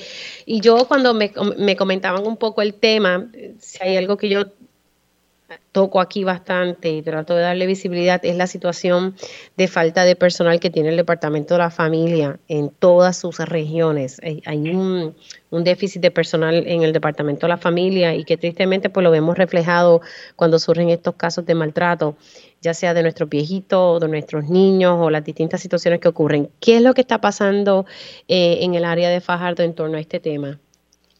Pues aquí en el área de Fajardo tienen un solo técnico que no da abasto a todo porque ese técnico tiene que visitar los hogares, tiene que ir a los tribunales y cuando él va a tribunales él coge casi el día completo, depende cómo sea el caso. Él tiene que visitar casos nuevos, él no le da tiempo y hace falta, hacen falta empleados porque Fajardo, como le dicen aquí la metrópoli, Fajardo es grande y Fajardo tiene muchos casos de envejecientes. Y, estamos hablando que esta es la oficina regional o es una oficina dentro del municipio de Fajardo, para yo tenerlo clarito acá. Eh, no, es la oficina de departamento de la familia. Ahí hacen falta empleados tanto para la área de niños como de adultos mayores. Sí, que es la oficina que está ubicada en, en el municipio de Fajardo, que no significa que es la regional que puede tener, ¿verdad? Que recibe casos de Vieques, Culebra, Ceiba. Por eso le quería preguntar, por, para saber cuán grave es la situación. Esta es la oficina regional de Fajardo. Ah, pues sí, ah, pues, es peor todavía. Entonces, es la regional que entonces acoge casos desde otros municipios, no solamente el de Fajardo. Eh, yo sé que aquí ese muchacho tiene mucho, mucho trabajo y es una sola persona. La directora está por retirarse también. Eh, y hacen falta, hace falta empleados. O sea, usted lo que me está denunciando aquí, y es para tenerlo claro, porque si en efecto es así lo que usted me está diciendo, a mí me parece que esto es una barbaridad. La oficina regional del Departamento de la Familia tiene un solo técnico, o sea, un trabajador social. Por lo menos. una directora. en el área de adultos hay un solo técnico. Y también hacen falta para la área de los niños hace falta ahí para todo, pero yo tengo conocimiento del área adulto, adultos mayores. O sea que para el, área de adultos mayores solamente hay un técnico, o sea, un trabajador social. Exacto. es que me da una cosa mala. y en el área de los niños, y no sé si tiene esa información, eh, hay personal. Sí, faltan también, pero no sé qué cantidad tengan trabajando, pero esto sé del adulto mayor porque hay casos que se les refieren a ellos y entonces eh, hay que esperar. A veces los mismos tribunales están esperando para hacer investigaciones que no, porque este muchacho es solo. No, es que una sola persona no puede atender. Y, y para que la audiencia eh, tenga claro, eh, si, si hay solamente un técnico atendiendo el área de, maltrato o ¿verdad? el área de que atiende a los adultos mayores, si tiene una cita en el tribunal porque tiene otro caso, ahí se le va el día, porque no, no hay personas que, que puedan atender eso. Así que, además de ir a los tribunales, tiene que entonces visitar los hogares y atender casos nuevos atender el caso, tiene que hacer, si el tribunal le ordena una investigación a una comunidad, la tiene que hacer tiene que visitar personas a las casas que le refieren. O sea, es mucho trabajo para él, demasiado está haciendo él. ¿Y esto se, ha llevado, será reportado al departamento de la familia? Creo que ellos tienen, ellos tienen ya conocimiento, porque hace tiempo de esto. Ellos tienen conocimiento de que hace falta empleados ahí. Y los empleados lo hay, porque mira, aquí muchas personas que quieren trabajar como trabajadores sociales, técnicos, pero no sé qué está pasando en el gobierno, que no emplean personas. Esta es una agencia que necesitan ahí bastante empleados. Wow, usted me, de verdad que me está dejando a mí anonada aquí, porque pues estamos viendo un caso como tal en la oficina del Departamento de la Familia, la oficina regional, que no solamente atiende casos de Fajardo, uno sabe que esto está pasando, pero no es lo mismo cuando uno escucha las personas decirle, mira, sí, eh, hay un solo empleado en un área y, y se necesitan más empleados en otra. Así que estamos viendo aquí casos, por lo menos en el caso de adultos mayores, que no se están atendiendo porque es que no hay personal. Exacto, y todo eso se atrasa, se atrasa y no puede ser así. Esos adultos mayores tienen unas necesidades y es para resolvérselas inmediatamente, no es para estar sentado esperando. ¿Y usted sabe de casos de personas que están ahora mismo en, en medio de una situación de maltrato y su caso no ha sido atendido de nuestros viejitos? Sí, hay mucho, hay mucho. Aquí muchos viejitos. Ahora mismo hay una, una señora que se le está buscando una casa y se le está buscando por acá, por el área de, los líderes comunitarios.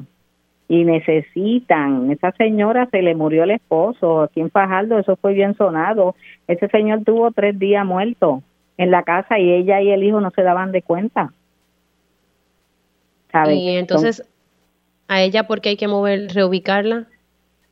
Pues ahora la, la, la, le pidieron que desalojara la casa que tienen y hay que buscarle un lugar. Y ese es uno de los casos que se está viendo en Fajardo. Eh, los líderes comunitarios nos hemos movido, ¿verdad?, a buscarle una casita para que, como tiene que desalojar, pero así como esos casos, hay muchos casos más.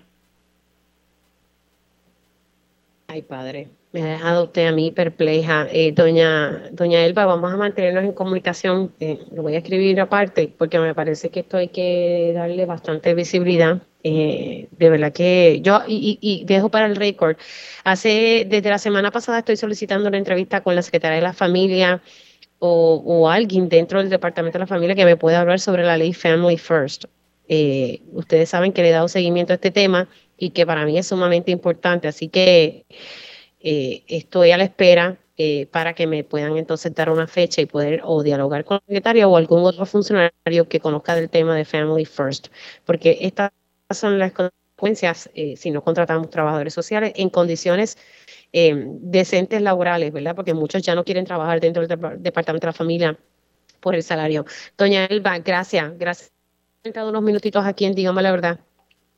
Dígame la verdad, las entrevistas más importantes de la noticia están aquí. Mantente conectado y recuerda sintonizar al mediodía, tiempo igual, en Radio Isla 1320 y Radio Isla.tv. Y ya estamos de regreso aquí en Dígame la verdad por Radio Isla 1320. Les saluda Mili Méndez. Antes de ir con mi próxima invitada, me, me quedo a la verdad que qué desilusión tener que, escuchar eh, que líderes comunitarios, ¿verdad? Tienen que salir públicamente a levantar su voz para denunciar que no hay empleo, ¿verdad? Lo sabemos, pero no es lo mismo tú escucharlo de, los líderes, porque ya cuando ellos llegan a ese nivel de que hay que denunciarlo es porque han intentado todo. Y, hablaba ahorita con una líder comunitaria en Fajardo y me decía, mira, Mili, en, en, la oficina del Departamento de la Familia en Fajardo, que es, y según lo que ella me está narrando, ¿verdad? Es en la oficina regional de, que atiende los, ¿verdad? los, casos, no solamente de Fajardo, sino de distintos municipios cercanos a Fajardo y que ella me narra, ¿verdad? De lo, de lo, que ella sabe en el área de adultos mayores, ¿verdad? Eh, aquí se atienden casos de maltrato de nuestros niños, eh, casos de maltrato de nuestros adultos mayores o situaciones, ¿verdad? Eh, distintas que no tienen que ser de maltrato. Me, me estaba indicando que solamente hay un técnico, un solo técnico para atender el área de adultos mayores. Un solo técnico un solo técnico. Ya usted sabe, ese técnico tiene que visitar los hogares, tiene que ir a los tribunales si tiene casos pendientes de los tribunales, que ahí perdió el día, y tiene que atender casos nuevos. Pues mira, no, no tiene break para atender casos nuevos, es que no hay forma. Es que no hay forma. Y esto es lo que yo vengo hablando desde hace más de un año. La importancia de tener el personal en las agencias de gobierno, en este caso en el Departamento de la Familia Sé que el Departamento de la Familia está buscando personal y no han podido llenar esas plazas, pero algo hay que hacer para atraer a que entonces esos trabajadores sociales no quieran irse de Puerto Rico y quieran formar parte de la plantilla. Y recuerdo que refiriéndolos al Departamento de Justicia como ocurrió hace un año atrás, no es la opción. Hay que buscar la manera de que no estén sobrecargados de trabajo. Y eso es algo que toca la ley de Family First, que por otro lado, acá en la Cámara de Representantes no se ha aprobado una legislación que exige el gobierno federal que tenemos que atemperar nuestra ley de maltrato. Eso todavía no se ha dado. Y como decía una senadora los otros días, pueden venir multas y entonces el Departamento de la Familia no puede solicitar fondos ¿verdad? De, de las áreas que ya ha implementado la ley. Si ellos están haciendo unos ajustes y unos cambios, el Departamento de la Familia tiene la opción de pedir ese dinero como reembolso. Mira, yo hice esto, estoy cumpliendo con Family First, devuélveme esto que ya yo invertí. Pero hay que demostrarlo. Esas son las cosas que están pasando en este país, ¿verdad? Como si fuera poco. Bueno, quiero darle los buenos días a la, a la presidenta alterna de la Comisión Estatal de Elecciones, Jessica Padilla Rivera. Buenos días, ¿cómo está? Saludos, Mili, buenos días. Gracias a Dios estoy bien. ¿Y ustedes por allá, todos bien? Todo bien, todo bien. Vamos a hablar un poco porque eh, va, a haber una expo de estudiantes en Mayagüez y entonces la Comisión Estatal de Elecciones va a estar aprovechando para inscribir en estos días a, los estudiantes que, ¿verdad? que, que, cumplan Con, con la ley. Me imagino que son estudiantes ya que cumplen 18 años. Sí, eso es correcto. Este próximo martes, perdóname, este próximo miércoles 2 y jueves 3 de noviembre la Comisión Estatal de Elecciones va a destacar a tres juntas de inscripción permanente para que puedan estar participando de la actividad que está celebrando el municipio de Mayagüez en el Expo del Sol, en la plazoleta del Parque de Recreación y Deportes Germán Wilkins Vélez. Esto va a ser con el propósito de que aquellos estudiantes que ya tengan 18 años o que antes de los próximos comicios electorales del 2024 del 5 de noviembre cumplan los 18 años, puedan inscribirse eh, en esta actividad y no solamente los estudiantes, también aquellos adultos ya que están inscritos, que no sean estos jóvenes para inscribirse por primera vez, tengan que hacer algún tipo de gestión en su registro electoral, puedan aprovechar nuestra asistencia allí en, el, en la plazoleta del Palacio de Recreación y Deportes y así puedan aprovechar el momento. También a partir de este viernes eh, se va a extender el horario de todas las HIPS Sí, es una actividad especial que tenemos. Es la primera vez que celebramos el día de la inscripción electoral. Lo estamos haciendo este próximo viernes 4 de noviembre, donde fuera del año electoral estamos abriendo nuestra Junta de Inscripción Permanente a nivel de las 12 regiones de Puerto Rico para que de 8 de la mañana a 8 de la noche aquellas personas que necesiten hacer alguna actualización de su registro o vayan a inscribirse, principalmente aquellos jóvenes que estamos tratando, ¿verdad?, de atender la juventud que sabemos que se está levantando y ejerciendo el derecho al sufragio, que es bien importante desde, desde estos comicios de los jóvenes, puedan así hacerlo para que acudan a cada una de estas oficinas que van a estar abiertas este próximo viernes y puedan así ejercer su derecho al voto en los próximos comicios electorales, bien sea inscribiéndose o actualizando su registro electoral. Ese día de la inscripción general es este viernes. Es este viernes de 8 de la mañana a 8 de la noche. Ok, importante entonces que las personas tengan ese detalle porque entonces ahí pueden aprovechar y quienes salgan del trabajo pues les da tiempo todavía de hacer esa gestión. Se me ha acabado el tiempo, pero Presidenta, gracias. Hello. Hello. Ahí ustedes escucharon a Jessica Padilla Rivera. Sí, me escuchan. Ahí ustedes escucharon a la presidenta alterna de la Comisión Estatal de Elecciones, Jessica Padilla Rivera, hablando de esta expo de estudiantes en Mayagüez, donde el 2 y el 3 de noviembre van a inscribir a, a, los estudiantes. Y por otro lado, el día de la inscripción general, que es este viernes, que las HIPS van a estar abiertas desde las 8 de la mañana hasta las 8 de la noche. Hacemos una pausa y al regreso tiempo igual.